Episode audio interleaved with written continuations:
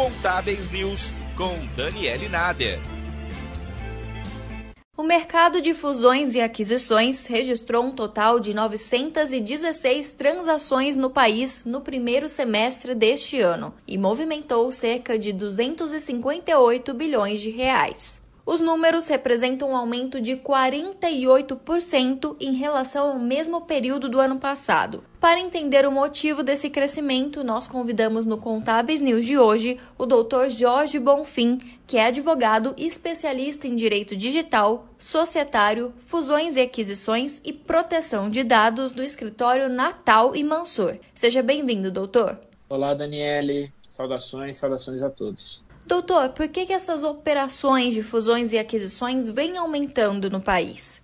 São dois os fatores é, é, a princípio, tá, Daniele? O primeiro deles está é, tá relacionado com um período no qual as operações ficaram paralisadas por conta da pandemia, né? Toda aquela movimentação pré-2020 que estava já agendado, que existia uma previsão de ocorrer, ela acabou não ocorrendo né? Em razão da melhoria, de uma perspectiva de melhora do cenário com a vacina e com tudo, todas as operações que estavam sendo represadas, elas passaram né, a ocorrer, e operações de empresas, né, de é, é, grupos que já haviam se programado, que tiveram aí uma boa perspectiva em razão de alguns outros fatores, como processos de abertura de capital bem-sucedidos, é, tudo isso criou um ambiente bastante fértil para o volume de fusões e aquisições, que hoje, se a gente for parar para ver, né, de acordo com a consultoria Dialogic, é, só nesses primeiros sete meses ele já supera o valor do ano inteiro passado. Né? Do ano passado nós tivemos aí 45,9 bilhões de operações né, em valores envolvidos no ano inteiro. E esse ano de 2021, até agora, né, final de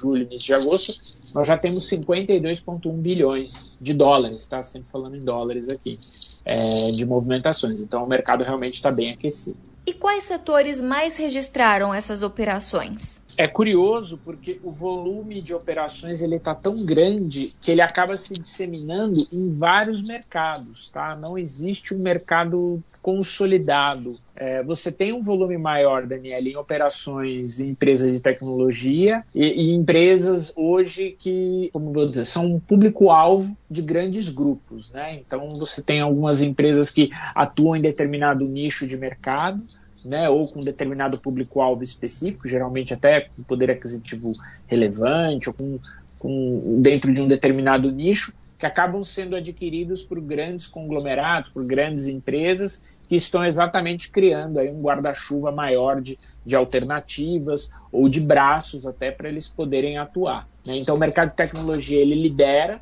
mas você tem um volume enorme de operações na área de saúde, na área financeira, mercados financeiros, então no próprio varejo, né, que está consolidado um volume grande de transações. Doutor Jorge, para quem está pensando em realizar alguma operação nesse sentido, seja de fusão ou aquisição, o que, que, é importante se atentar? Bom, aqui, Daniele, nós precisamos observar os dois lados né, da operação de M&A. O lado do, do empreendedor, né, do, do, fundador de determinado negócio que está sendo prospectado para ser adquirido e o lado de quem está adquirindo. Né? Então, é importante que quem, a empresa que seja um eventual prospect, né, que seja um eventual alvo de, de um grande grupo, de uma outra empresa maior que busque fazer adquiri-la, né, adquirir a companhia, ele precisa se atentar e estar tá muito bem organizado em vários setores dentro da sua estrutura é, jurídico-contábil Hoje, é, até mesmo em razão do advento da Lei Geral de Proteção de Dados, LGPD,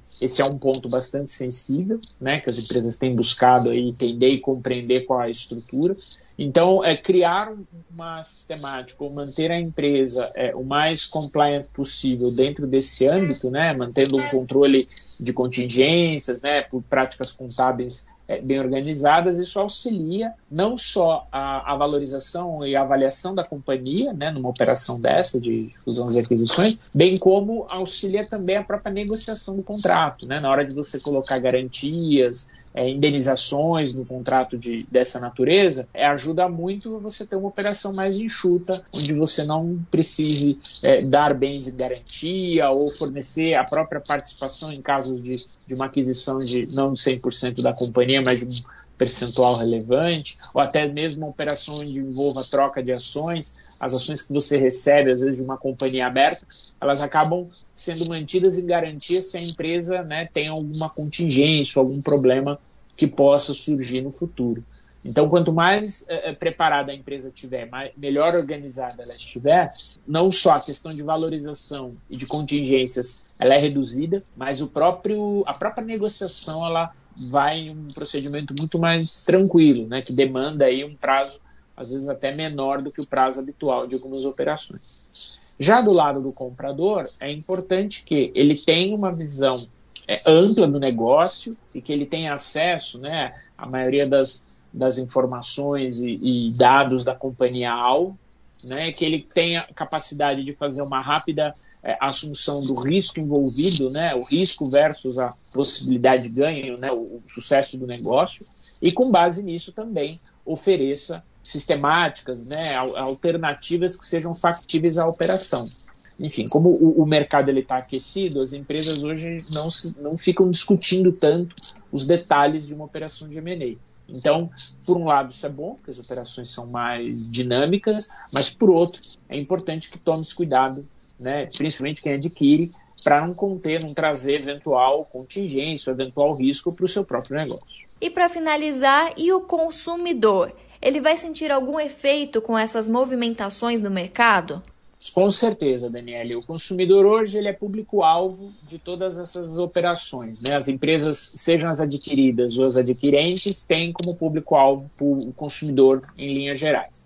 Então, o consumidor hoje ele vai ter é, vários negócios em estruturas mais sofisticadas, em grandes conglomerados, né? É, e é importante que ele atente-se às garantias que ele possui dentro da legislação brasileira, principalmente em decorrência das relações de consumo. Né? Hoje a gente tem um, o Código de Defesa do Consumidor, é um dos códigos mais é, avançados que existem, né? tem uma estrutura muito, muito boa né, para o consumidor, bem como a questão da proteção de dados também, né? dos dados desse consumidor que hoje eles estavam de posse de uma empresa e ela, ao ser adquirida, ele pode aí eventualmente ser, é, é, estar sendo compartilhado com outras empresas do grupo. Então é crucial que o consumidor entenda é, é o que está né, acontecendo nessas operações e eventualmente questione ou, ou traga né, as suas dúvidas é, hoje para os órgãos reguladores, né, para os PROCONs, órgãos de defesa do consumidor, para ele poder ter os seus direitos assegurados. Hoje,